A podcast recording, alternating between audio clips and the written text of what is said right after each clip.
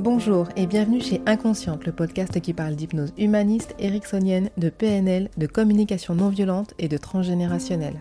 Je m'appelle Pascaline Nogrette Mipoudou, hypnothérapeute à Bordeaux et facilitatrice en communication non violente. Passionnée par le corps et l'esprit et les liens entre les deux, je suis très motivée pour partager et simplifier tous ces outils que j'ai découverts toute seule en formation ou dans des bouquins. La citation.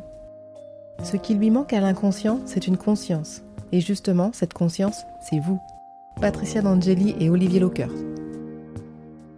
Pour commencer, une bonne petite détermination d'objectif pour savoir dans quelle direction on va. Vous pouvez retrouver les différentes étapes détaillées dans les épisodes 11 à 17. Aujourd'hui, on veut faire vite et bien, par conséquent, répondez en 2-3 mots maximum. Vous verrez, sur cette question, ça commence déjà à faire pas mal. Prenez un stylo, une feuille et c'est parti. Premièrement, posez tout d'abord votre objectif qu'il soit positif au présent et qu'il ne concerne que vous. Au positif présent et qu'il ne concerne que vous. Par exemple, m'apaiser, prendre soin de moi, m'endormir facilement, mémoriser efficacement, gagner cette course, éviter les négations du style ne pas, ne plus, etc. Vous pouvez mettre au choix le gros objectif ou une des étapes. À vous de voir. Deuxièmement, notez l'émotion ou le sentiment que vous vivrez quand vous aurez atteint votre objectif joie, sérénité, fierté, bien-être, liberté, accomplissement. Ici, on est vraiment dans le subtil, l'impalpable. On commence déjà à se projeter dans le futur avec notre émotion.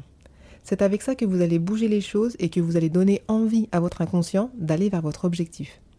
Ensuite, troisièmement, comment vous vous rendrez compte concrètement que vous y êtes arrivé? Là, c'est l'inverse. On est dans le palpable, l'objectivable. Même une personne extérieure pourrait observer le changement. Je m'endors en moins de 15 minutes, je respire plus calmement, je n'ai plus de pensées parasites, je perds 2 kilos en 15 jours, je ne rougis plus. Quatrièmement, les bénéfices secondaires aussi, que l'on appelle aussi écologie. En gros, c'est ce qui ferait bugger le système si vous insistez avec votre objectif. Le système ou le comportement que vous aimeriez modifier ou voir partir est considéré par votre inconscient comme la zone de confort ultime, voire de sécurité absolue. Oui, oui. Et souvent s'y trouvent également toutes vos loyautés avec vos caregivers, les personnes qui ont pris soin de vous lorsque vous étiez enfant. Et on peut aussi avoir des loyautés avec son conjoint actuel, conjoint passé, un ami, un collègue, un autre membre de la famille que les parents, tout est vraiment possible. Pour mettre en lumière cette intention positive de votre inconscient, demandez-vous que se passerait-il de négatif en moi ou autour de moi si j'atteignais l'objectif? Ça peut être avec un objectif de confiance en soi, justement trop de confiance et donc de l'arrogance. Et pousser encore plus loin, qu'est-ce qui se passerait de négatif si j'étais arrogant? Bah, je m'embrouillerais avec un tel, j'aurais des soucis euh, à tel endroit, etc. Vous avez l'épisode pour plus d'exemples, celui où je parle de l'écologie, de la question 4. Ensuite, cinquièmement, imaginez votre nouvelle vie si vous atteignez pleinement votre objectif. Le où, quand et avec qui. Tout ce que vous récoltez là vous permettra de faire une jolie visualisation du futur comme si on y était. Pensez bien, vous avez le droit de vous imaginer seul ou avec quelqu'un d'autre. C'est juste une cible pour donner envie à votre cerveau d'atteindre son objectif. Ensuite, identifiez ce qui vous bloque, en vrai. Ça, c'est la question 6. Pas d'argent, pas de motivation, pas de capacité spécifique, des loyautés évidentes. Avec un effet levier, ça vous donnera les directions à emprunter.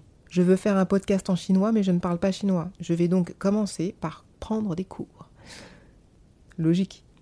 Bon, septième et dernière question, vos ressources. Parfois, j'oublie de préciser et les gens croient que je leur demande leur revenu annuel. Ici, il s'agit plutôt de faire le bilan de vos ressources intérieures qualité, savoir, savoir-faire et savoir-être. Et de vos ressources extérieures, c'est-à-dire les gens qui vous entourent et qui vous soutiennent dans votre vie. Voilà, maintenant que vous avez vos réponses, vous avez un peu cerné l'animal, c'est-à-dire vous. Ces mots vont vous permettre de construire votre séance et donc de construire vos suggestions. Par exemple, vous pourrez y retrouver les mots plaisir, détente, confort, expérience, dormir, fermer les yeux, agréable, rapidement, j'avais en tête un objectif sommeil, c'est pour ça qu'il y a tout ce champ lexical là du sommeil. Je vous laisserai écouter cet épisode ou les épisodes 11 à 17 si j'ai été trop vite, même si en gros c'était un peu le but quand même. Gardez bien vos réponses, on va s'en servir au prochain épisode sur les suggestions. Je vous rappelle la citation. Ce qui lui manque à l'inconscient, c'est une conscience. Et justement cette conscience, c'est vous, Patricia D'Angeli et Olivier Locker.